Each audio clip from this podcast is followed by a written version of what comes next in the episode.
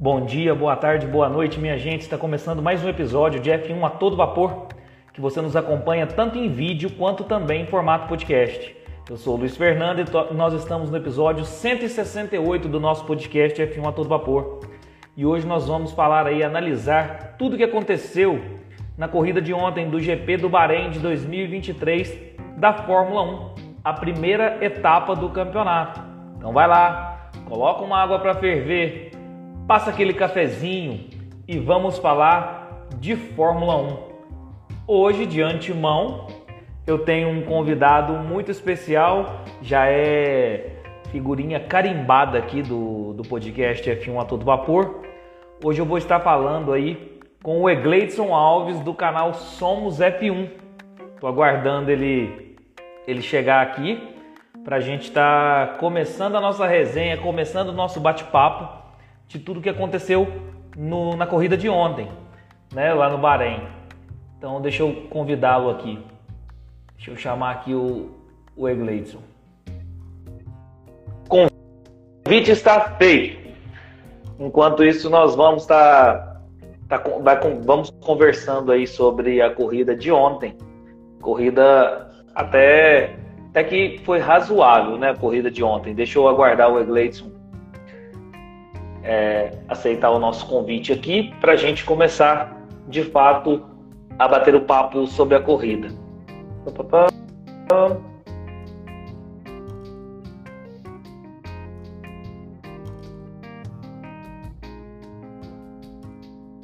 E vamos, conversando comigo enquanto o Egleison não entra no nosso, na nossa live. Vocês gostaram da corrida de ontem? Quem está nos acompanhando aí? Vocês curtiram a corrida de ontem? Gostaram do resultado? Gostaram de como se deu a corrida? Respondam aí para mim, para a gente estar tá trocando essa ideia aí.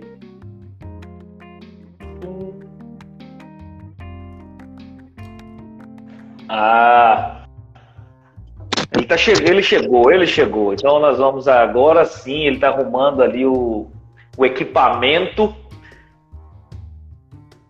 Ele está arrumando equipamento para a gente estar tá falando aí da corrida de ontem. O Egleison Alves, seja bem-vindo mais uma vez, meu amigo. Tudo tranquilo? E, e aí, meu amigo Luiz, você tá me ouvindo bem? Você tá me ouvindo bem? Tô te ouvindo perfeitamente bem, cara. Só tá dando um, Só tá aquele, dando retornozinho. Um, aquele retornozinho. Deixa eu fazer aqui então, rapidaço para você. Fechou? Agora tá de boa. E aí, meu amigo, como é que tá? Uai, Graças a Deus tá tudo bem aí. Tudo, bem, graças a Deus. Vamos fazer aquela, aquela nossa live pós-GP já tradicional aí dos dois canais F1 a todo vapor e Somos F1. É... Oi, Gleice. Corrida de ontem, Circuito Internacional do Bahrein, uma vitória bem fácil do Max Verstappen, bem previsível também, dobradinha da Red Bull e um pódio espetacular de Fernando Alonso com a sua Aston Martin. E eu te pergunto, meu amigo, gostou da corrida de ontem? Nota 6, né? 6, 6,5. No máximo. Sim, ah, sim, tá de, assim, bom, eu, tá de bom tamanho. Eu. A corrida foi mais ou menos aquilo que eu imaginei. Não vou mentir pra você, não. Não tinha muita esperança de, de um início de temporada muito competitivo, porque eu já sabia né? Eu já deduzia, não vou falar que eu sabia, porque senão vai ficar que eu sou um adivinha. Mas eu já deduzia que a temporada de 2022, né, de 2023, iria começar assim como 2022, Red Bull na frente, porque muitas pessoas estavam na esperança de uma mudança de forças e é uma continuidade de regulamento. Então quem está na frente tende a ficar na frente e talvez uma surpresa apareça, como no caso da Aston Martin, que a gente vai comentar. Então a corrida foi dentro das expectativas o que salvou foram as disputas que o Alonso teve com o Hamilton e com o Sainz. O restante foi bem nota 6. É, se, se a gente tirar a corrida do Alonso, eu acho que sobra pouca coisa para a gente comentar, né? Porque o, o protagonista do, da corrida de ontem foi o Fernando Alonso. As disputas que ele, que ele travou, né? Bateu roda com, com, com diversos pilotos ali, com com o Russell, com o Hamilton, com o próprio Carlos Sainz. Então, a gente tirando a corrida do Alonso, na, na verdade, é, fica uma corrida muito ruim. Então, um 6,5 aí é muito por conta do mérito do, do, do Fernando Alonso. Eu, eu também fiquei com essa impressão aí de uma nota 6, 6,5 para a corrida também. E, e você falou muito bem naquela live que a gente fez da, da, da pré-temporada, que é o seguinte: nós estamos caminhando para mais uma hegemonia na Fórmula 1. Nós tivemos a hegemonia de regulamento da era Ferrari, nós tivemos a hegemonia de regulamento da era Red Bull, da era Mercedes, e agora parece que nós estamos encaminhando aí para uma hegemonia quem sabe aí até 2025, pode ser, de uma hegemonia da Red Bull, não é isso, Egleito? É o que a gente tinha comentado naquela live passada que a gente fez, né, depois dos testes. Quem está acostumado a acompanhar a Fórmula 1 há bastante tempo sabe que quando muda o regulamento, uma equipe sai na frente, como saiu a Red Bull, assim como foi a Mercedes em 2014, é difícil pegar. É, em algum momento alguém pode encostar, pode estar junto disputando, mas na pior das hipóteses, na pior das hipóteses, a Red Bull vai estar disputando o campeonato até 2025. Eu não vejo um cenário diferente disso, assim como foi, como você citou, foi com Mercedes, foi com Red Bull, foi com Ferrari. E é, é, é a, a, Fórmula 1 é muito previsível às vezes, né? Chega a ser chato, mas é verdade. Sim. Mas aí, aí que tá, eu vou até comentar uma questão, porque talvez fica chato na questão da liderança, principalmente da, da Red Bull da hegemonia, mas tem algo interessante que eu vou comentar com você. Voltando para o sábado, Egleitos, nós tivemos uma pole position do Max Verstappen com tempo de 1,29,708. E ano passado, a pole com Charles Leclerc com tempo de 1,30,558. Ou seja, nós tivemos quase um segundo de diferença da pole position deste ano para do ano passado. Isso se deve a uma maturidade do regulamento, os carros estão mais leves, melhores. O que, que você atribui, Egleitos? Você acha que que melhorou quase um segundo a pole aí do ano passado para esse ano. Por quê? Qual o fator principal? Ah, eu acho que você já comentou aí, você acabou de falar, foi o, a cada ano que passa, a cada ano dentro desse regulamento, a tendência é que os carros fiquem mais rápidos. Esse é algo natural. Então, ainda ano passado teve pista que os carros ficaram dois segundos mais volta, mais lentos de volta do que em 2021. E eu acho que em 2000, esse ano provavelmente a gente tenha os carros andando, andando mais rápido que no antigo regulamento. É, cada ano que passa, teve, teve uma. Eu estava olhando os números de referente à classificação do ano passado, né, no geral. A Aston Martin foi dois segundos e meio mais rápido do que a classificação de 2022 na mesma pista. A Red Bull foi um segundo do que o ano passado. É, acho que a equipe que menos evoluiu foi a, a McLaren, foi seis décimos comparado. Assim, nenhuma equipe piorou referente à classificação do ano passado em questão de tempo. Sim, sim. É, eu acho que vão entendendo o regulamento e vão melhorando aí, atualizando mesmo os carros. Mas uma questão aí que a gente, voltando a, a te dizer que às vezes fica chato a questão lá do pelotão da frente, mas eu anotei um dado interessante ainda no Qualify que eu quero comentar com você, que é o seguinte. O Q1 lá do, do, do treino classificatório do sábado, olha os eliminados do Q1. Gasly, Nick De Vries, Oscar Piastri, Kevin Magnussen e Logan Sargent. Cinco pilotos de cinco equipes diferentes eliminados no Q1. O que, o que eu quero chamar a atenção é o seguinte: nós vamos ter muito equilíbrio aí do meio do pelotão para o final, né? Vai. Eu, eu, eu, sou fã do meio do pelotão, então eu só achei uma coisa ruim na transmissão. Eles mostraram um pouco as brigas ali no pelotão. Tinha uma, uma fila indiana e vai ser, vai ser brigado, porque tá todo mundo muito próximo. Eu tava olhando que, acho que se não me engano, entre o oitavo. O oitavo da classificação foi quem, se não me engano, foi o. O, o oitavo foi, foi o Stroll. Bottas. É, o, ah, não, da classificação? Ah, não, foi o Bottas na classificação geral? Não, não. O Qualify foi. Na, na corrida, na, na corrida foi o Bottas. No, na, na classificação, vou olhar para você aqui agora. Acho que é o Stroll. Oitavo, Stroll. É, não, o Stroll. Na classificação, o Stroll em oitavo e na corrida, o Valtteri Bottas. É, tinha um gap aí de meio segundo que tinha quase 10 pilotos. Cara, eu acho, de verdade, eu acho que o, a, a, o grande charme da temporada de 2023 vai ser o meio do pelotão mesmo, viu? É, eu, eu, gostei muito quando eu vi essa notícia do Q1. Cinco pilotos com, em cinco equipes diferentes saindo, eliminado no Q1 Fiquei muito contente, falei, meu Deus, o meio do pelotão ali e o final vai ser é, excepcional, porque nós tivemos aí o, o, Gasly da, da, da Alpine, o De Vries né, da, da AlphaTauri, o Piastri da McLaren, o Magnussen da Haas e o Sargent da, da Williams. Então, cinco carros diferentes aí, eliminados no Q1. Achei, achei aqui o que eu queria. É que o, entre o Stroll, na verdade, fez um tempo considerável. Entre o Ocon, que fez 1,39, que foi o nono, até o Tsuno, até o. Uh, até o 15, tá uma diferença de meio segundo. Foi o álbum que fez 1,31,4. Ou seja, temos aí cinco Isso. pilotos dentro do meio, seis pilotos dentro do, do, meio do meio, meio segundo ali. Então tá, tá bem obrigado. É, vai ser. Eu acho que vai salvar aí, pode ser interessante esse meio do pelotão mesmo. Muito, muito, muito equilibrado. Corrida, o seguinte. Falar o resultado da corrida rapidinho aqui, os 10 primeiros. Max Verstappen, vencedor da corrida. Sérgio Pérez, segundo lugar, dobradinha da Red Bull. Terceiro lugar, Dom Fernando Alonso, com a corridaça. É, Carlos Sainz, quarto lugar. Quinto lugar, Lewis Hamilton. Sexto lugar, Lance Stroll, da Aston Martin também. Aston Martin surpreendendo. É, sétimo lugar, George Russell. Oitavo lugar, Valtteri Bottas. Nono lugar, Pierre Gasly. Corridaça também. Corridaça do Gasly.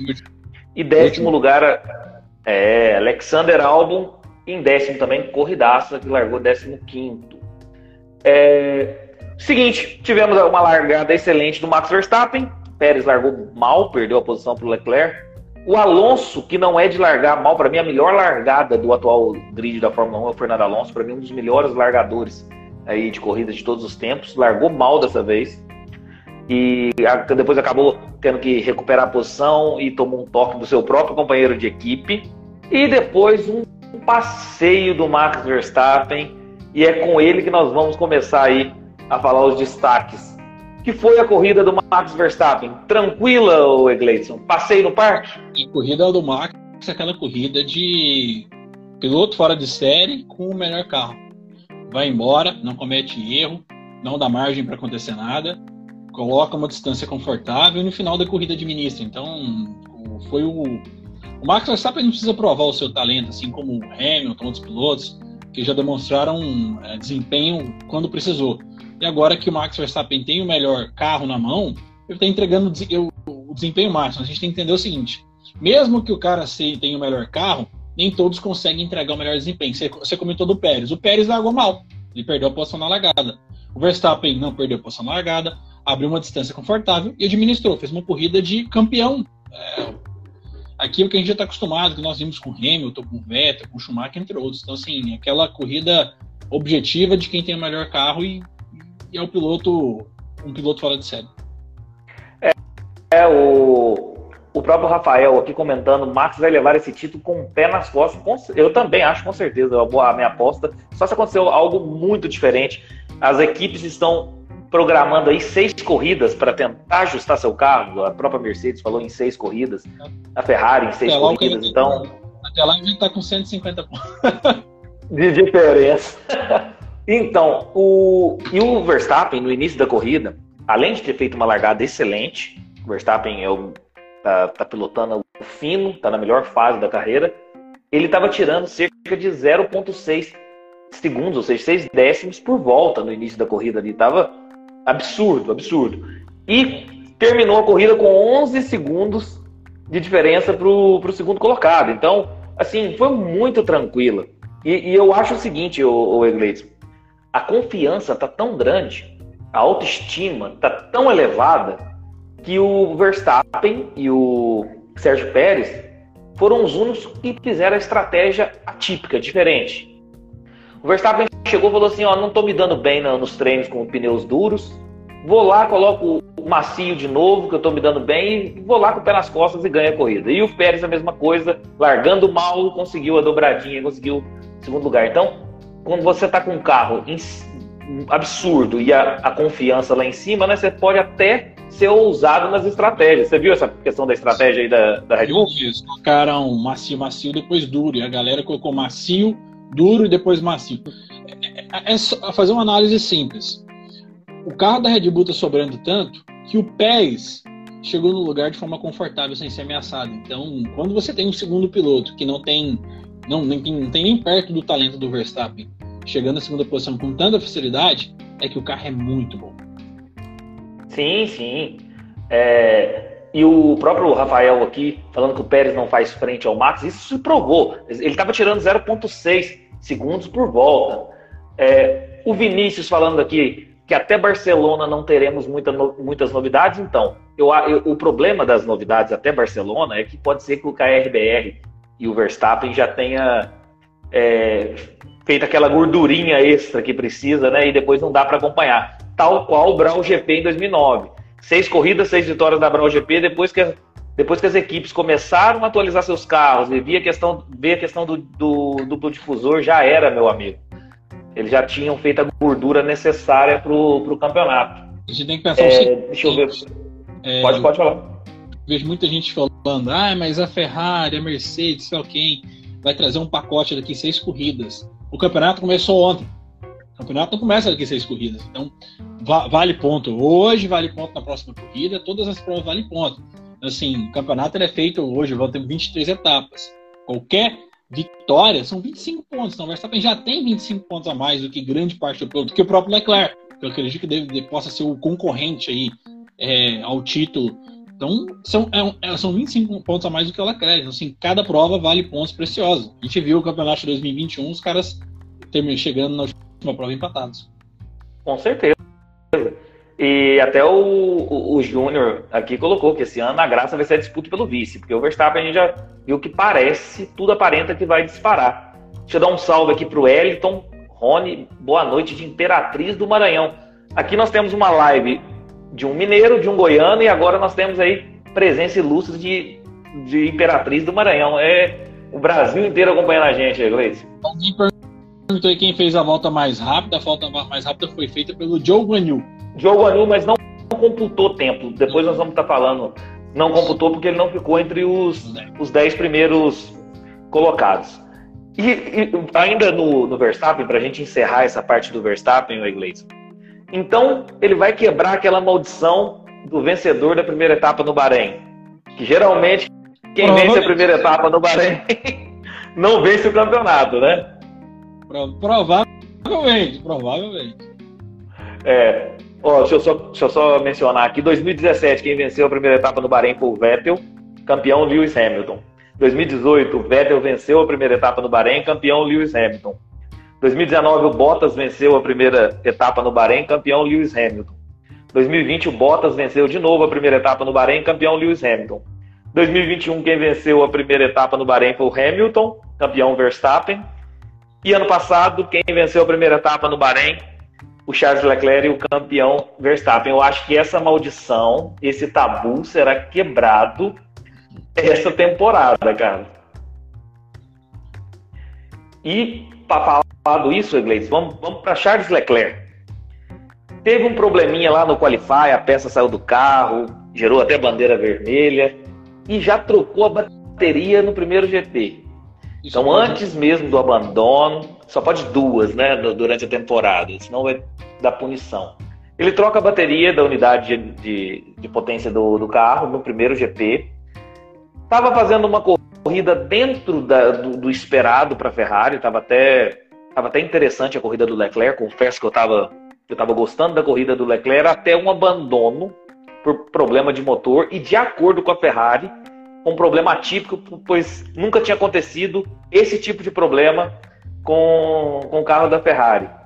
Cara, o que dizer do, do Charles Leclerc? Azarado? Cara, eu, eu acho que sim. O Leclerc está precisando de uma sorte campeão e, e a Ferrari parece que começou 2023 como acabou 2022. Problema de confiabilidade, comendo pneu a corrida inteira. Nós vimos o Leclerc reclamando dos pneus já no primeiro stint. O Sainz terminou a corrida com os pneus também muito ruins. Né? A sorte que o pneu do Hamilton acabou junto com o dele. Mas é a mesma coisa de 2022. Falta de confiabilidade e alta degradação. Um carro muito rápido para volta lançada, um carro de classificação, a gente sabe que é um carro que é um foguete, o carro da Ferrari ainda é, mas ritmo de corrida está muito aquém ainda. A Ferrari precisa, precisa corrigir algumas coisas nesse carro que parece que não vai. E tem a sorte do Leclerc que parece que o bichinho tá, tá complicada a situação do. Tá, cara. E, e, e, você sabe uma coisa que eu, que eu imagino que eu acho que essa temporada vai ser talvez um pouquinho mais sem graça, que é o seguinte. Ano passado, quem fazia frente à Red Bull era a Ferrari, que estava pareado ali em tempos, inclusive em ritmo de qualify, a, a Ferrari era mais rápida do que a própria Red Bull. E esse ano, quem teria que fazer frente em tese com a Red Bull seria a própria Ferrari. Então a Ferrari, ter, é, começando o ano de 2023, como terminou 2022, e a Red Bull sobrando, a princípio eu não vejo nenhuma equipe, nem a Aston Martin, com, com todo respeito, eu vejo fazendo frente para a Red Bull. Acho que a Red Bull está 0,6 mais rápido do que qualquer carro hoje, não é isso, Gleice? É, eu estava olhando aqui em média de corrida, é, o, tava 0,6 para Aston, Aston Martin. É, os melhores ritmos de corrida foi do, do Alonso, né, depois das Red Bull. Depois nós tivemos o, o Gasly, tava 0,07 se não me engano. O Hamilton 0,8. Então, assim, a, o carro mais próximo em ritmo de corrida da Red Bull é 0,6, que você citou. O restante está tudo ali 0,7, 0,8, é. 0,9.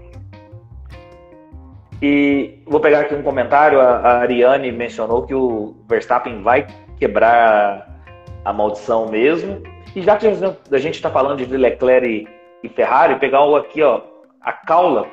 Que, quem é melhor na opinião de vocês, Leclerc ou Sainz? Leclerc. O Leclerc é mais piloto, né? É, assim, acho que é fácil. Acho que aquele, aquele 2020 foi foda, porque o Sainz ficou à frente do Leclerc, então deu essa esperança aí para que o Sainz poderia ser melhor que o Leclerc? O talento natural do Leclerc é muito superior ao do Sainz, muito mesmo. Ah, não, não tenha dúvida. E. Aqui, ó, achei, achei oh. aqui, Luiz, aqui, só para só pegar aqui o que eu queria falar. Deixa eu achar. Uhum. Aqui, ó, o ritmo de corrida melhor foi Verstappen, depois nós tivemos Pérez, Alonso, Gasly, é... Sainz, é porque o Leclerc no final da corrida acabou que ele abandonou, né? Então não entra nessa média, né? Sim. Então, Alonso, Gasly, Alpine tem um ótimo ritmo de corrida. É, na média de 0,6. Depois nós teremos o Sainz 0,8, Hamilton 0,8.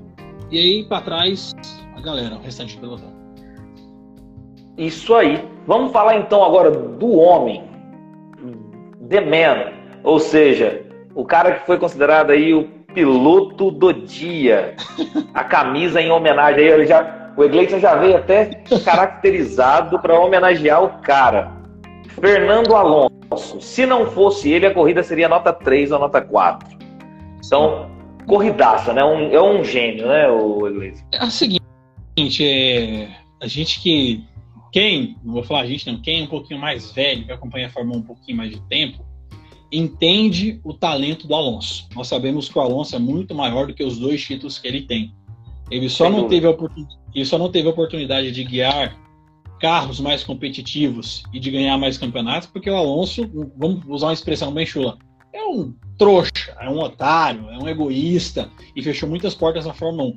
Mas o talento do Alonso, quem entende, quem acompanha, sabe que o talento dele tá ali junto com o Schumacher, com o Hamilton, no patamar de cima. Sim, sim. Isso aí sim. ninguém questiona. E às vezes a galera que começou a assistir Fórmula 1 há menos tempo não entende por que, que se fala tanto do Alonso, por que se coloca tanto o Alonso como um grande piloto, que de fato ele é.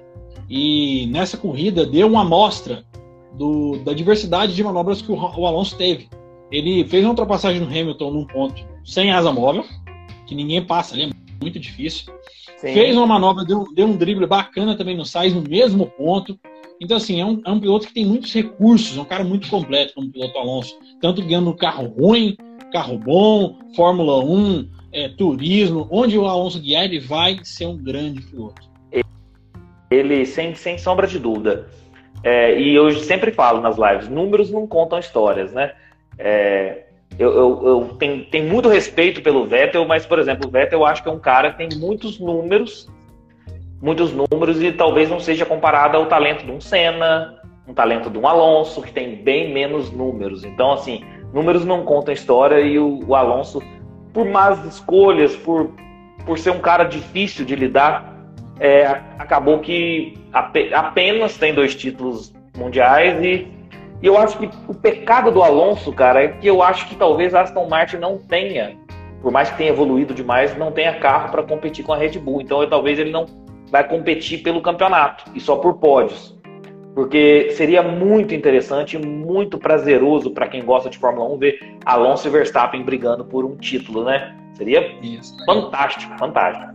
Pô, e, e, e, dois, assim, dois caras osso duro de roer, nenhum cede, né? Você imagina batendo roda o Alonso com o Verstappen para disputar um título mundial. Ah, Seria... e, o tanto, e o tanto que foi legal ver o Alonso disputando com o Hamilton, dois, dois velhos leões, dois dinossauros, dois gêmeos brigando de novo. Eu, eu voltei no tempo. Verdade. E, e, outra coisa, ele, ele largou mal, que não é normal do Alonso, para mim, ele é o cara que larga, é o melhor largador, não sei se tem esse termo, da Fórmula 1 para mim é ele atualmente. Ele largou mal, ele teve um toque com o Lance Stroll, e, e mesmo assim ele fez uma corrida excepcional de recuperação. Simplesmente teve uma, uma batalha excepcional com o George Russell, depois com o Sainz, com o Hamilton. Então, e, e, e todo o clímax da, da corrida para os momentos do Alonso. Então, é, realmente ele que fez a, a corrida ter um certo charme. E engraçado que eu peguei um, um, uns dados aqui, cinco é, que a Fórmula 1 divulgou, pode com cinco equipes diferentes. Ele teve pode com a Renault, com a McLaren, com a Ferrari, com a Alpine é, e agora com a Aston Martin. Então, o Alonso é, é sem sombra de dúvida fantástico, fantástico. É, é muito bom porque esse público novo da Fórmula 1 tem a oportunidade de ver o Fernando Alonso em alto nível.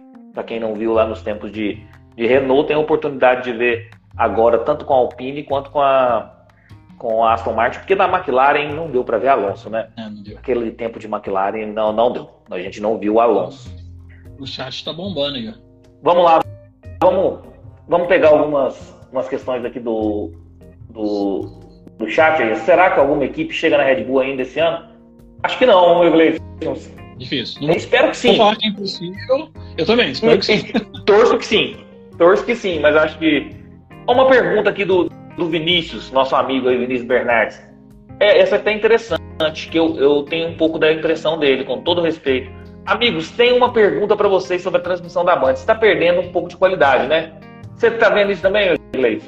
E, não, eu tomar cuidado para falar sobre isso, que as pessoas podem interpretar errado. A qualidade da transmissão como um todo, ela é sensacional. A cobertura, cobertura, cobertura. sensacional. Cobertura. Mas eu acho que em determinados pontos o pessoal deixa exaltar muito a torcida para um piloto específico e esquece do importante que é comentar e narrar é, a prova, Vou, vou, citar um ponto específico aqui, não tem nada, não tenho nada contra o Hamilton, mas eu acho que você tem que dar os pesos exatamente. Quando o Alonso ultrapassou o Hamilton e o Hamilton devolveu com um X, é, nós tivemos uma emoção bem maior. Quando o Alonso fez a ultrapassagem em um ponto bem específico, parecia uma missa, uma missa de sétimo dia de tão triste. Então eu acho que essas coisas precisam ser mais. É, precisam se atentar essas coisas porque o público está percebendo. Eu assisto pela Band, a cobertura é muito boa, mas esses detalhes acho que os caras têm que segurar, porque tem torcedor de todo mundo, todo mundo está acompanhando, então tem que, tem que tomar cuidado. É, e o Vinícius está completando justamente nessa questão de, de, parcialidade. Eu penso o seguinte, eu acho que é, dois fatores da, é, em relação à transmissão da Band. Em relação à cobertura, ou seja, as matérias, o espaço que tem se dado à Fórmula 1, eu acho que nunca, nunca teve na televisão brasileira, nem na época de Globo o espaço, o espaço que a Band tem dado para a Fórmula 1 é, é, no jornal da Band, é no, é na, no programa da Renata Fã. É, a Band tem as, tá, tá, é, tá, respirando Fórmula 1. Eles colocam Fórmula 1 em toda grade de programação, então a cobertura eu acho muito interessante. Os comentários em si, eu, eu acho que, que, que caiu um pouco de produção, principalmente na, na temporada de estreia, onde foi o título do, do Verstappen com o, disputando com o Hamilton. Eu acho que foi a cobertura e os comentários foram muito melhores. Hoje em dia eu tenho visto que às vezes está passando despercebido porque eles estão conversando, entendeu? Eles estão conversando. É, eu estava vendo na corrida um, um ponto lá. Tá falando eles estavam conversando. Né? É, eles estão conversando entre si e está passando informação na tela e eles não estão não estão vendo. Então é, é complicado e a informação na tela, ainda mais Fórmula 1 que é que nós estamos falando de segundos de, de corrida de carros a 300 km por hora, se você perder uma informação, você não passa ela em tempo real ali e é fica complicado, né? É o seguinte, Luiz, hoje a informação ela é rápida para todo mundo. Hoje o monopólio da informação não existe mais. É, podemos dizer, posso colocar eu como criador de conteúdo, você também.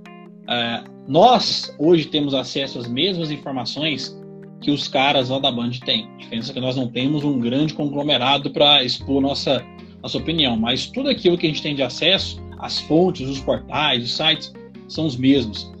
Então, assim, começou muito bem, então tem que melhorar o nível, porque o público da Fórmula 1 está ficando mais enjoado, está entendendo mais, está mais curioso. Mais criterioso, mais, mais criterioso. criterioso. Então, muita coisa do que eles falam lá é, tá ficando muito vazio, muito vago. É, principalmente eu, eu que assisto ao treino livre, não, não todos, mas assisto. Eu vejo algumas informações importantes, como você falou, aparecendo na tela, alguns dados. É, o piloto está com um pneu, eles estão falando que está com outro. O piloto está a X segundos, você está vendo na tela, e eles estão falando que está a poucos segundos. Ah, o Hamilton está abrindo asa móvel. O Hamilton estava a 4 segundos do, do, do, cara da frente, o Palonso também. Então, é, assim, são coisas pequenas. É, é, tá muito bom, eu assisto por lá, vou continuar assistindo, mas tem que melhorar o nível porque o público está ficando mais exigente e tem muita gente a, a, pegando a F1 TV Pro, comprando, assinando. Então, entenda o que, que a gente está falando. A gente quer que melhore, não que piore. Sim, sim. Na verdade, eu achei, eu, eu tô na mesma opinião do Vinícius. Eu acho que caiu de produção. Eu acho que estava num patamar muito bom e, e tem caído de produção justamente por essas essas questões que às vezes estão conversando informalmente demais e deixando passar despercebido algumas informações relevantes.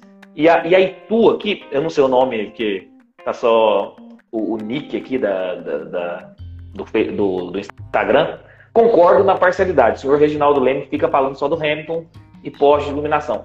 Realmente, o, o Reginaldo Leme é um, é um ícone do automobilismo. Acho que é o, é o comentarista, é um comentarista que mais tem tempo de, de Fórmula 1, mais GPs de Fórmula 1. É um monstro sagrado, mas tem horas, tem horas que ele excede para o Lewis Hamilton mesmo. Com todo respeito ao senhor Reginaldo Leme, eu acho que tem horas, tem hora que ele que ele excede um pouquinho, né? E às vezes o Verstappen pô, tá fazendo um trabalho pô, maravilhoso. Eu, eu curto muito o Lewis Hamilton, acho o Lewis Hamilton um monstro. Mas, pô, eu tenho que falar do Verstappen também, eu tenho que falar do Alonso também, não é verdade? Com a mesma, com a mesma empolgação, com a mesma intensidade. Eu, eu não vejo problema na torcida, Luiz. Eu não vejo problema da pessoa sumir a torcida. Mas ela tem que colocar o mesmo parâmetro de profissional em um e no outro. Tirando a torcida, esquece a torcida. Os caras são profissionais. Sim, sim, sim. É, Vamos lá, vamos falar um pouquinho então do, das Mercedes e de Hamilton e também do George Russell. Tem até, tem até uma, uma pergunta. Vou começar com a pergunta do Vinícius lá em cima, eu guardei aqui no, no chat para colocar no momento oportuno, que é o seguinte: a maldição dos 300 GPs. Lewis Hamilton ainda vai vencer na Fórmula 1? Eu vou colocar só essa temporada para você, Iglesias. Tá, Hamilton consegue vencer? Vai, vai ser difícil, né? Vai ser difícil. Vai ser uma, uma vitória, se acontecer, vai ser uma vitória casual. Em condições normais, eu acho pouco provável que ele consiga vencer. É uma pena, é uma pena. E, e o Egleison, falando da Mercedes, eu não sei se só eu tive essa impressão. Eu achei que a Mercedes piorou, cara, do ano passado para do final do ano passado para esse ano. Você também teve essa impressão? Sim. Eu, eu, eu, é nítido que a Mercedes ela Vamos colocar aí que eles, na pior das hipóteses, não melhoraram. Se você pegar a classificação no Bahrein de 2022, o Hamilton largou na quarta posição. O Hamilton largou na quarta posição em 2022, tomando quase 0,7 do, do, do, Verstappen. O Hamilton em 2023, é, o Russell no caso, né, largando na sexta posição, duas posições atrás, o primeiro carro da Mercedes, tomando praticamente quase 0,7. Então a Mercedes ela basicamente está estagnada só que Aston Martin evoluiu, esse é o X do problema. Mercedes está é. insistindo num conceito de carro que não está evoluindo.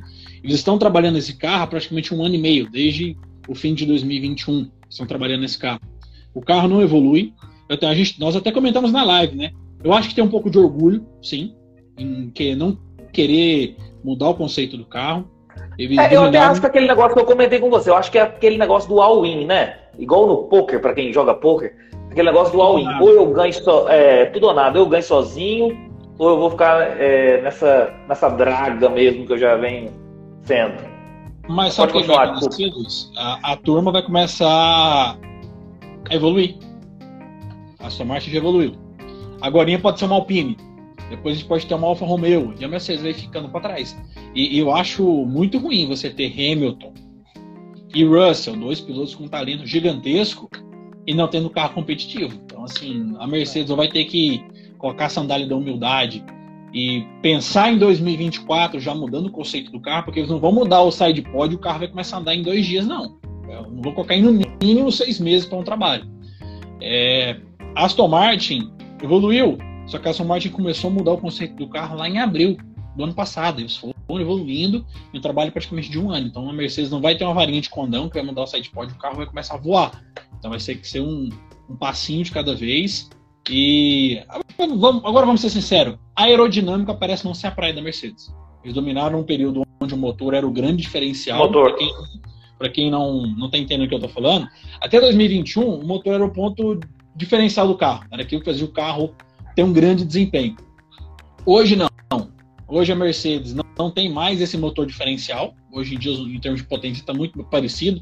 Talvez em confiabilidade eles tenham o melhor motor. Só que o que manda é aerodinâmica. Então, até 2021, vou colocar que era 60 e 40. 60% motor, 40% aerodinâmica. Hoje inverteu. Hoje é 60%. Por conta da mudança de regulamento também, Iglesias. Essa questão do efeito solo, eu tenho que priorizar. A questão do efeito solo, eu tenho que priorizar muito mais a parte aerodinâmica do carro, do equilíbrio ali, do downforce, do que propriamente do, do motor. Até porque motor a Mercedes é impecável, tá? E a Aston Martin tá, que, que nos diga, né? Sim. E engraçado e que a Aston Martin. É, problema é, é motor, né? Linha, né? Problema, é, você pode ver que a Aston Martin é segunda linha, ou seja, seria a, a, a equipe a equipe de, de, segundo, de segundo lugar, ou seja, eu preparo primeiro o melhor motor para mim, passo o segundo para você. E a Aston Martin está com com um projeto de carro bem melhor que o da Mercedes. Eu acho que a Mercedes piorou um pouquinho e deram a declaração que vai ser apenas a partir da sexta corrida, o que eu acho que já dá para ter uma gordura muito grande aí da seja da Ferrari, seja da própria Aston Martin. E nós tivemos um comentário aqui, se eu não me engano, deixa eu ler para dar o crédito, do, do Márcio Rodrigues, que é o seguinte: se abusar, o Pini chega também. Então, é, então fica o seguinte: fica Red Bull, fica, a princípio, Aston Martin, Ferrari e Alpine, a Mercedes cairia para a quinta força, de terceira força para a quinta força. A Ariane também, a Ariane que está participando do, da, da, live também falou que a Mercedes está perdida esse ano. E, e com essa questão de, de apenas a sexta corrida, eu acho que a tendência da Mercedes é, é cair mesmo. 2022 a gente tinha, ficou nessa novela, né? Ser três provas, não vai ser em Imola, não vai ser em tal. E a Mercedes teve uma certa evolução, mas porque Red Bull e Ferrari pararam um projeto do carro com sete provas antes, eles evoluíram. É, eu espero, como eu falei, eu torço para que a Mercedes possa sim evoluir, possa conseguir desenvolver esse projeto para que Hamilton e Russell consigam brigar, no mínimo por pódios, é, com constância, não dependendo de quebras. Porque dois pilotos desse nível não podem ficar com um carro ruim do jeito que está. E o pior é o seguinte, que, que eu fazia tempo que eu não via Mercedes falar isso. Acho que eu nunca via Mercedes falar isso. Estão com o discurso de perdedor. O, o Hamilton falou que a Red Bull é certamente a equipe mais forte, que eles não melhoraram quase nada no carro. O Toto Wolff deu uma declaração falando não temos o que fazer, Red Bull é de outro planeta. E o Russell foi mais assim enfático ainda, que ele falou o seguinte: Red Bull vai vencer todas as corridas é, deste ano. Deus então, assim, Russell. vai ficar igual aquela vai, vai superar o, a McLaren de, de 88, cara, que foi 15 das 16. 15. E por um erro do Senna na Itália. Se o Senna não tivesse errado na Itália, seria 16 das 16. Então vai superar esse recorde aí da McLaren de, de 88, se, se a declaração do Russell vingar mesmo. Oi, Gleidson. Falar agora de Sérgio Pérez. É, o seguinte, deu uma declaração durante a semana, a gente já falou da dobradinha, da Red Bull, do trabalho que ele fez aí, que ele é, errou na largada, mas mesmo assim o carro é muito bom, que garantiu aí o segundo lugar. Ele deu uma declaração que eu quero saber sua opinião, se é blefe ou se, se ele tem condições de fazer isso mesmo. Ele disse o seguinte: se eu não receber apoio este ano, não vou retribuir. Muito por causa daquela polêmica lá de do final do ano do Verstappen falando que não é Papai Noel e alegando aquela questão do, de Mônaco. O que, que você pensa disso? Você acha que o Sérgio Pérez tem essa força mesmo de, de brigar dentro da equipe ou ele vai ser um pau mandado ali mesmo? Ah, o Verstappen está ali para duas coisas. Vamos colocar aqui três. Andar perto do Verstappen. Verstappen não, o Pérez. Pérez está não, ali. Pérez, pra... o, Pérez, o Pérez está lá para duas coisas. Andar próximo do Verstappen, somar pontos importantes para a equipe vencer o campeonato de construtores. Está ali só para isso, ele não está ali para disputar campeonato. Assim como o Bottas estava na Mercedes ali com o Hamilton. A função dele é somar pontos para vencer o campeonato de construtores, é não atrapalhar o Verstappen e ajudar a equipe, só isso.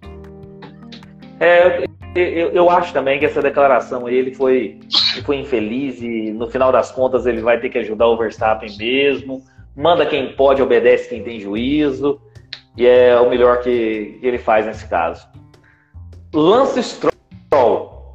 Ele chegou, viajou, a gente tinha a expectativa de que o Drogovic poderia correr nesse GP, mas ele viajou, passou na, na perícia, no crivo ali da perícia da FIA, que é bem criteriosa.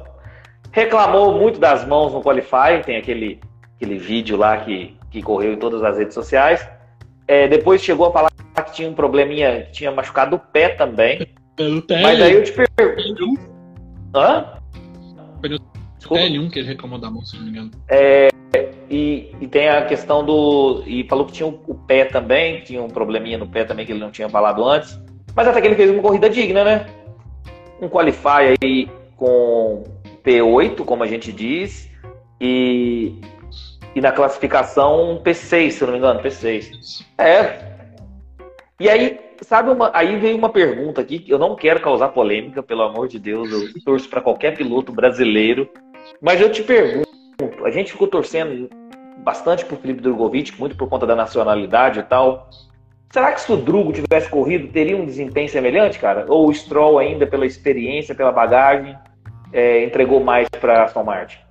Ah, o piloto na sua primeira prova é meio difícil, né, Luiz? É... Prova de estreia é complicado. Não sei. Eu acho que poderia, sim, ter feito um desempenho parecido.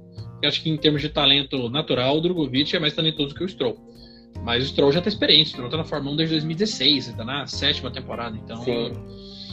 É, talvez, talvez eu conseguiria andar, fazer o que o, o Stroll fez. É, porque um P6, eu fiquei imaginando aqui que um P6 para um estreante, cara, é, realmente é muito difícil. É, eu me recordo aí de um P6, um estreante, ou P8, se eu não me engano, um tal de Schumacher, em 91, né? Então, assim... Sebastian Vettel, 2007. 2007, então são caras assim, né, com muito, muito, muito absurdo, né? Mas até que o Stroll aí depois deu uma estrolada no, no, no Alonso, mas fez uma corrida digna para quem tá voltando aí de uma lesão. Só uma observação, eu acho que assim, o público brasileiro tem que entender que o Drogovic vai ter a oportunidade dele. Eu vi muita gente fazendo um estardalhaço. Ai, que o Stroll não pode pilotar, que é um absurdo. Cara, gente, se o cara passou no teste da FIA, ele recebeu o aval para correr, ele tem condições. É, a equipe falou que ele estava poupando esforços ali ao descer do carro, assim, poupando o máximo que dava para não agravar a lesão, mas ficou nítido que o cara tinha condições de correr, ele correu. Eu vi gente falando que, que ele poderia causar um acidente, né? Assim, quase causou, mas um acidente por causa da lesão, não foi por causa disso, foi da ruindade dele.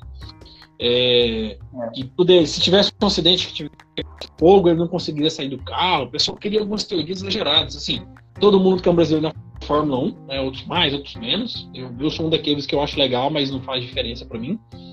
Mas a gente tem que ter noção que a hora do cara vai chegar. Né? E o Stroll é o piloto titular, o Drogovic foi para lá sabendo disso, o Stroll é filho do dono, então assinou o contrato dele lá com o piloto reserva sabendo de tudo isso. Então tem que ter paciência. E, e tem outra coisa também, né? É, no, no, no, que você estava falando aí. É, a, além disso tudo, de, de respeitar o, o, momento, momento dele, a perícia da FIA é extremamente criteriosa. E hoje se preza muito pela segurança dos pilotos.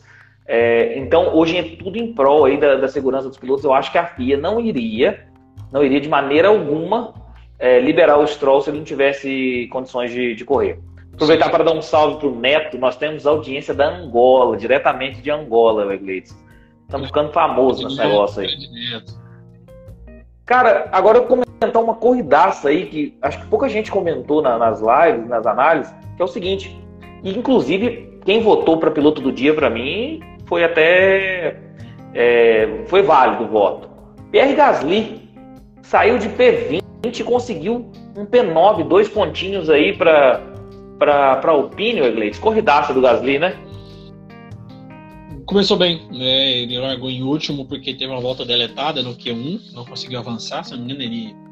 Acho que não avançaria, acho que tinha feito um 17. O carro da Alpine parece que não é bom de, de classificação, mas é bom de corrida. E o Gasly fez uma corrida surpreendente, caladinho, foi escalado o pelotão e pegou um P9. E é aquela volta aquela questão que você que você falou também, né? Às vezes a, a, transmissão prioriza muito ali o Verstappen com 11 segundos lá na frente e esquece de ver da gente assistir, por exemplo, as batalhas travadas da roda a roda do, do Gasly.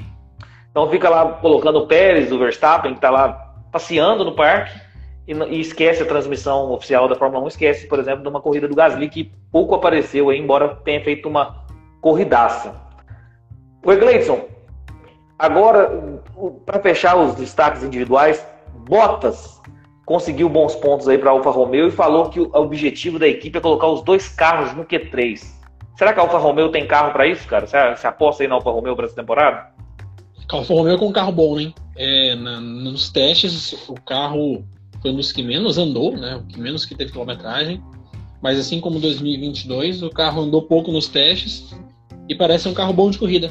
É, o Bottas é um bom piloto, né? O Bottas erra pouco, é constante, não é um cara fora de série, mas entrega o resultado, o arroz com feijão ele faz muito bem feito. Então, eu acho que tem condições sim. O carro é bom, tem condições do Zou também conseguir pontuar.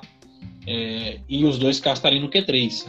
Hoje as forças são Red Bull, Ferrari, Aston Martin, Mercedes. Temos aí oito carros já, né? Sim. E tem ali a quinta força, eu acho que está bem aberto, né? Alfa Romeo, Alpine, e McLaren, eu acho que é quem vai brigar por essa quinta força no campeonato. Então, já, já, já partindo aí para o último destaque que eu quero falar com você, as McLarens, cara. O abandono do. Ó, primeiro, pré-temporada foi o carro que menos andou. Tava com problemas nítidos e teve declaração nesse sentido. E o Piastre abandona na volta 16 e o Norris faz uma corrida apagada. Você aí como um torcedor, ah, e sem contar que o pit stop do Norris, estou anotando aqui, ó, 11.7 segundos. Fizeram uma cagada lá no pit stop do Norris ainda.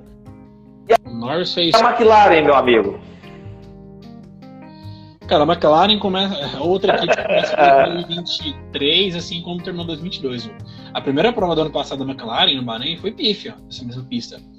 E na Austrália, a McLaren está andando muito bem. A McLaren está andando quase junto com a Mercedes ali no, prova da Austrália. Então, é, mas começou muito mal. A McLaren realmente na parte técnica tem muito a evoluir, tá arrumando a casa, a gente comentou na outra live. Mas na parte técnica eles começaram um projeto aparentemente, viram que o projeto estava errado, voltaram atrás. Tá complicado. Uma equipe do tamanho da McLaren não pode se ficar se contentando com tão pouco. É, eu acho que a McLaren aí vai brigar no final do pelotão. Posso estar enganado, viu? Embora eu goste muito da McLaren, porque eu gosto muito de de equipe tradicional, né, de, de história, mas eu acho que, que a McLaren esse ano aí não vai dar muitos frutos, não. Punições, nós tivemos a punição do Nico Huckenberg e tivemos uma punição tripla do Ocon, que eu acho que ele pode até pedir música no Fantástico, cara. O Ocon se posicionou errado no grid, ele não cumpriu a punição ao parar nos boxes e depois ainda excedeu o limite de velocidade no pit lane. O Ocon tava porra louca esse final de semana, né, o Egleison? O Ocon tava de ressaca, né? Ele tomou uma punição atrás da outra, ele tomou punição por ter não, não ter cumprido a punição. Cara, é brincadeira. E, eu, e depois ele abandonou. E eu tô aqui na. Eu gosto muito daquele site, o Status F1. E eu tô aqui no, no, no, site do Status F1 e aqui não tem a causa do abandono dele. Eu tô achando que ele, que, que ele abandonou foi por causa de ressaca mesmo, viu? Porque tá aqui, ó. Os abandonos, ó. Charles Leclerc, é, perda de potência. Oscar Piastri, parte eletrônica do carro da, da McLaren. E Esteban Ocon está uma interrogação. Então, ou seja, não tem ainda causa aparente pelo abandono do Ocon. Talvez a equipe chegou e falou assim: Ô, oh, cara, você já vacilou demais hoje, cara. Traz o carro para a garagem aí, porque senão você vai complicar a nossa vida. Guarda o então, brinquedo aqui, fica na sua. Mais ou menos, cara. Mais ou menos. E falado aí dos abandonos, da, das punições, é, o Egleison. Piloto do dia, Fernando Alonso. Você votou no Alonso também? Votei. Eu também votei no Alonso. Mas eu votei no Alonso, na verdade, muito mais por conta da transmissão. Ele que fez a corrida é, ficar, um, ficar legal, porque senão seria uma corrida bem chata. Então, mas assim, eu tenho duas menções honrosas. O Verstappen, trabalho impecável. É, e, e também o Gasly, cara. Eu gostei muito da corrida do Gasly, P20 a P9. É, a gente faz isso geralmente só no videogame. Então, assim, méritos aí pro, pro Gasly também. Volta mais rápida, Joe Guanyu, da Alfa Romeo, 1,33,996, mas não contabilizou porque ele não ficou entre os 10 primeiros, então não ganhou o pontinho extra. Classificação do campeonato de pilotos, os 10 primeiros, rapidinho. Max Verstappen, 25 pontos. Sérgio Pérez, em segundo, 18 pontos. Fernando Alonso, em terceiro, 15 pontos. Quarto lugar, Carlos Sainz, 12 pontos. Quinto lugar, Lewis Hamilton, 10 pontos. Sexto lugar, Lance Stroll, 8 pontos. Sétimo lugar, George Russell, 6 pontos. Oitavo lugar, Valtteri Bottas, 4 pontos. Nono lugar, Pierre Gasly, 2 pontos. E em décimo lugar, Alexander Albon, 1 um pontinho. Classificação do Campeonato dos Construtores. Red Bull em primeiro, 43 pontos, seguido de Aston Martin aí, ó, já com o segundo lugar aí do Campeonato de Construtores, 23 pontos. Mercedes em terceiro com 16 pontos, Ferrari em quarto, 12 pontos. Quinto, Alfa Romeo, 4 pontos. Sexto lugar, Alpine, 2 pontinhos. A Williams em sétimo com 1 um ponto. E depois nenhuma das outras equipes ainda Luiz, pontuaram. Só, um comentário aqui: o ponto do álbum fez a Williams pontuar na primeira prova. A Williams não pontuava na primeira prova do campeonato desde 2017, na última temporada do Massa. Cara, que legal. Foi bom você ter você ter mencionado isso aí.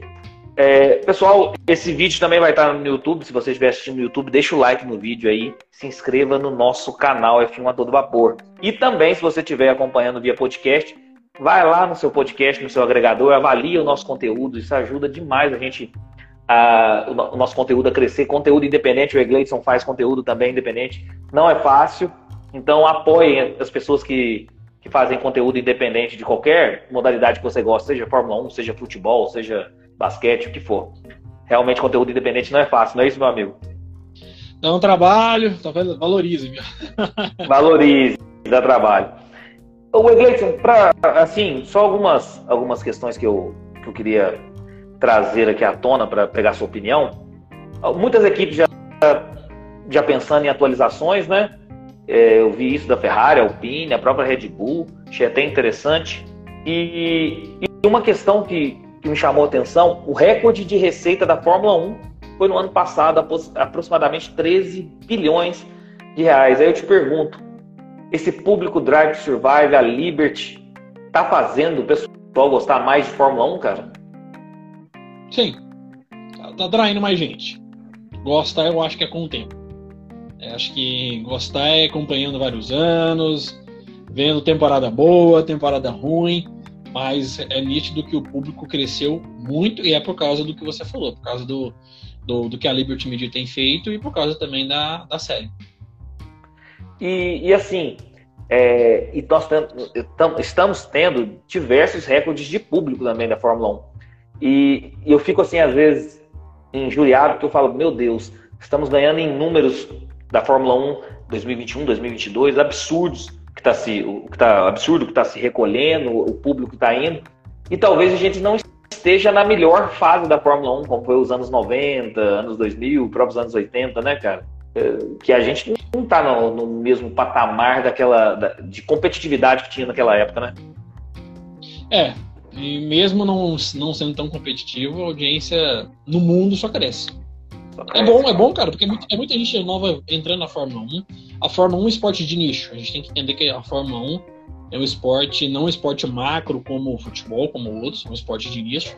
É... E é bom a gente ver aquilo que a gente gosta crescendo. É, você, como eu, a gente mora cada um em estado, fala sobre Fórmula 1, tem uma amizade, porque encontrar pessoas que gostam de Fórmula 1 próximo a nós é muito difícil. Então a gente acaba montando essa rede de pessoas, ah, nas redes sociais, no, no, nos grupos de WhatsApp de pessoas que gostam de Fórmula 1. Somos poucos, na verdade é, nós somos poucos. É.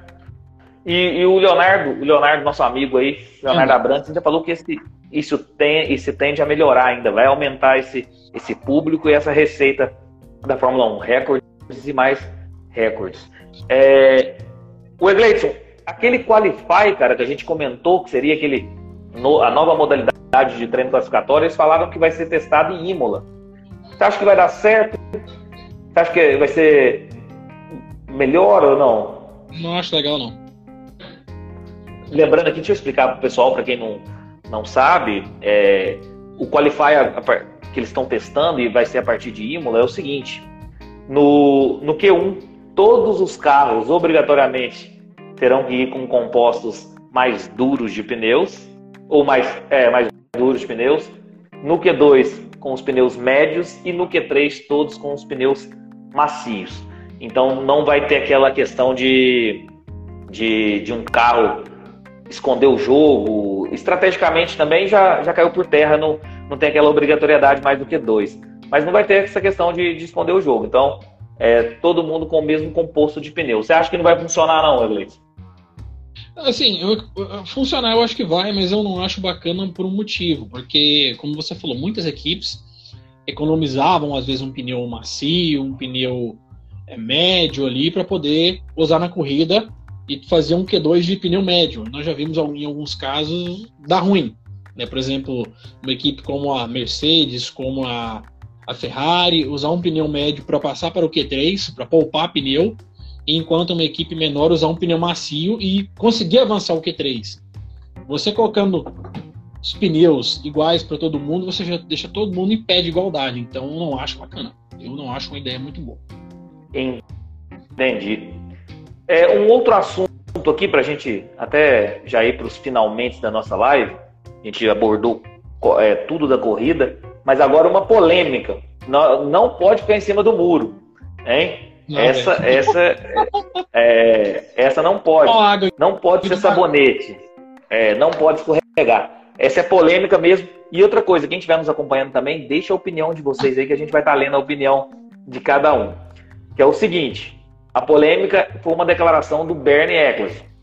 Ele falou o seguinte: ainda sinto pelo pena do, do que aconteceu com Massa. Ele venceu a última corrida em casa. Nós estamos falando da temporada de 2008, pessoal. E fez tudo certo. Ele merecia o título e foi roubado. E Hamilton teve toda a sorte do mundo. Hoje eu teria resolvido a situação de maneira diferente. Por isso, para mim, Michael Schumacher ainda é o único heptacampeão, mesmo que as estatísticas digam o contrário. Isso são as palavras do Bernie Eccleston. Ele quis dizer o seguinte: por conta do Singapura Gate, que é um escândalo no, no esporte, talvez o maior escândalo da história do esporte, não só do automobilismo, que envolveu o piloto brasileiro Nelsinho Piquet no GP de Singapura, que a princípio, né, já foi constatado que ele bateu de propósito para favorecer seu companheiro de equipe, Fernando Alonso, que venceu a prova, e isso prejudicou muito a parada de boxe que o Felipe Massa veio a fazer por conta do safety car. Amando do e aí, amando do Briatore, que estava à frente da, da, da Renault na, na oportunidade. E essa corrida foi validada. Essa corrida foi validada, então por isso que ele falou que teria resolvido de maneira diferente e que isso prejudicou o Massa, ele sente pena do Massa e o Hamilton teve toda a sorte do mundo. Então, para ele, o título merecido de 2008 seria do Massa. Então, o único heptacampeão, na visão dele, é o Michael Schumacher. O Egleison sempre cai em cima do muro. Você concorda com o Bernie Eccleston e por quê? Não concordo, eu vou explicar rapidamente. Cara, o Bernie Eccleston foi, para quem não sabe, foi o dono da Fórmula 1 por décadas. É o cara que fez a Fórmula 1 ser o que é. É o seguinte, o Bernie, ele. Se eles sabiam, a bomba estourou em 2009, para quem não lembra, aconteceu em 2008 e a bomba estourou em 2009. Se ele sabia ah, em 2009. Só, só, só um minutinho, é, só, só para ajudar o pessoal. A bomba explodiu em 2009, nas férias da Fórmula 1, Sim. quando o Nelsinho Piquet descobriu que não teria o seu contrato renovado com a Renault. Então. Aí ele abriu a boca no trombone contou para o pai dele, o pai dele chamou o Reginaldo Leme, o Reginaldo Leme deu a informação de primeira mão, que inclusive o Galvão assustou, ainda perguntou pro, pro Reginaldo, isso é verdade, cara? Nós estamos em rede nacional, isso é verdade? Então, assim, é muito engraçado, depois vocês veem no YouTube aí, tem. Pode então, continuar. Se o Bernie, ele, eu li essa entrevista dele, se ele disse que sabia disso em 2008 e deixou passar, o Hamilton não tem nada a ver com isso. Porque se eles tivessem tomado uma providência de imediata dentro da temporada, essa corrida aqui aconteceu isso, essa corrida está anulada, que ela foi manipulada porque alguém bateu de propósito. Massa saberia disso, Hamilton saberia disso, eles disputariam o campeonato tendo ciência dessa questão. Os pontos seriam diferentes. Então, assim, Hamilton tem nada a ver com isso. Hamilton foi lá, fez o dele, foi campeão e ponto final. Acho que não tem que questionar o título do Hamilton, não. Acho que o Massa foi merec merecia o campeonato também, merecia. Foi prejudicado? Foi prejudicado. Mas o Hamilton não tem nada a ver com isso. Se a gente for começar a questionar títulos polêmicos da Fórmula 1, nós vamos ter que tirar título do próprio Schumacher que bateu no Rio em 94. A gente poderia questionar títulos do Prost que bateu no Senna, o Senna que bateu no Prost. Então, assim, a questão é a seguinte: a Fórmula 1 vinha de um escândalo que, quem não lembra, foi o Spygate, a espionagem da McLaren em cima da Ferrari.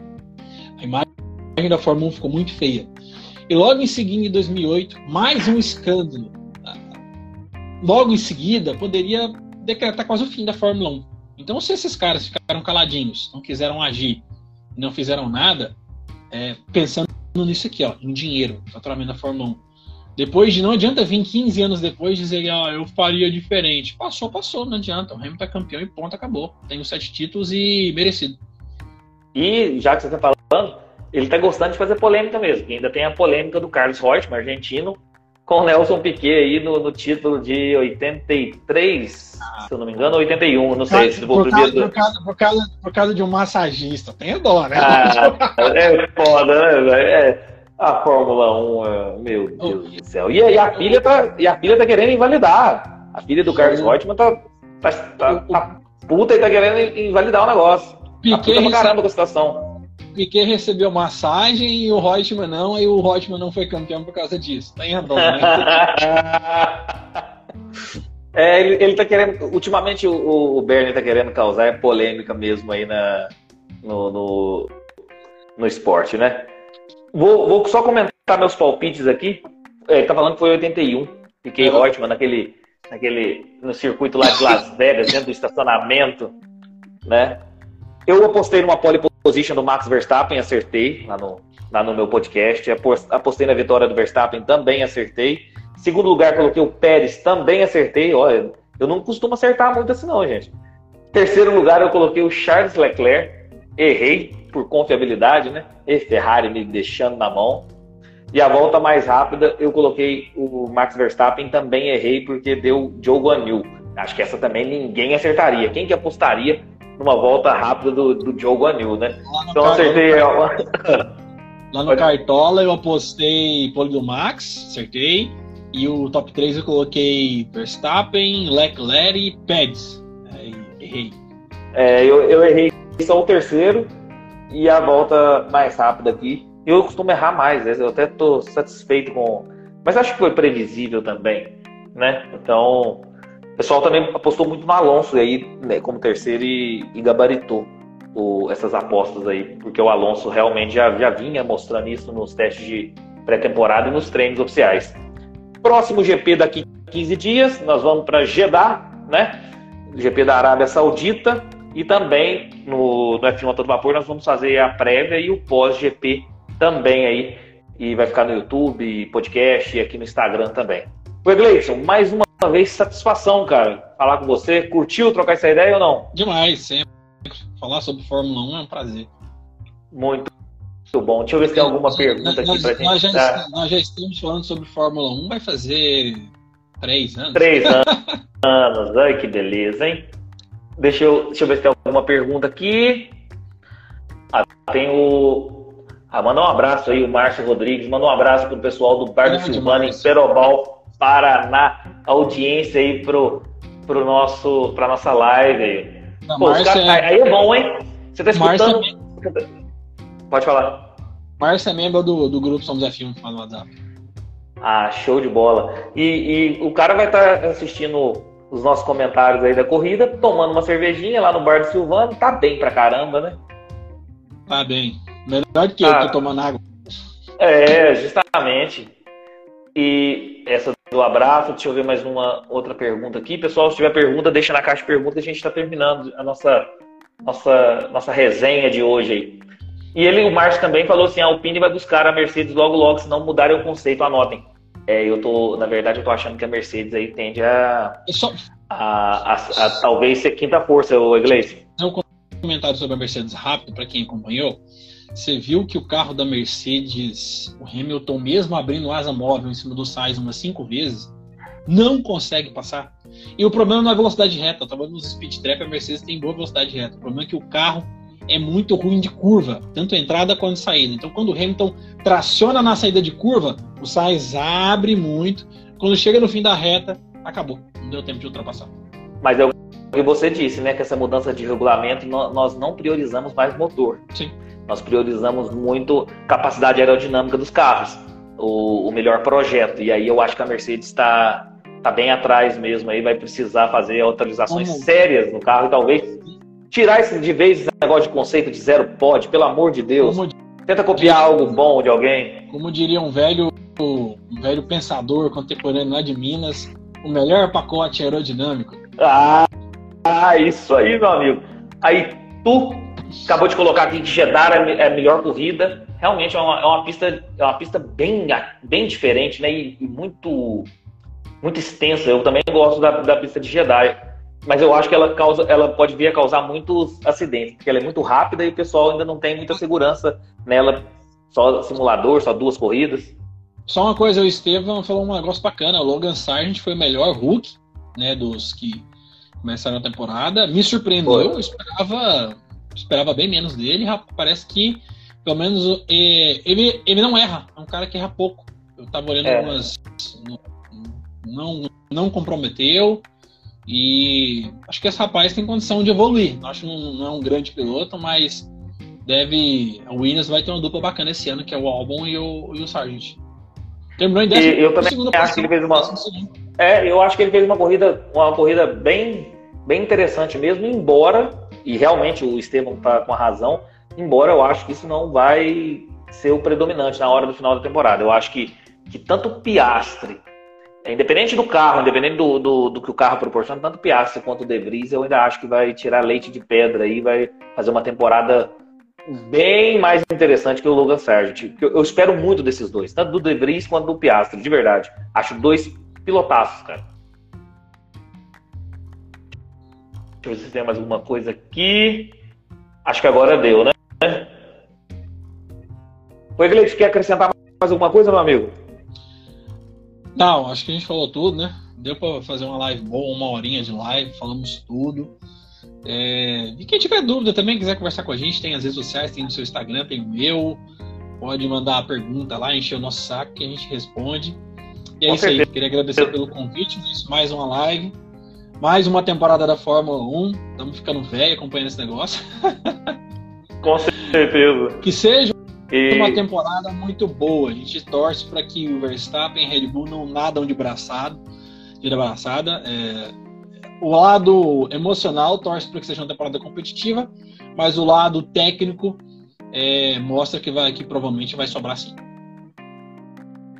É. Ó, meu amigo, então fica assim. Muito obrigado, mais uma live. Foi realmente foi sensacional trocar essa ideia com você. Pessoal, deixa o like no vídeo, se inscreva no canal, ative o sininho para receber todas as notificações de vídeos novos. Se estiver nos acompanhando no podcast, avalie o nosso conteúdo, isso ajuda demais. Gleito, abração, uma boa noite, viu? Até mais. Pessoal, muito obrigado a todos que participaram, mandaram pergunta aí, todo mundo. Abraço e até breve. Obrigado para todo mundo que participou com a gente aí, verdade. Até mais, tchau, tchau. Tchau.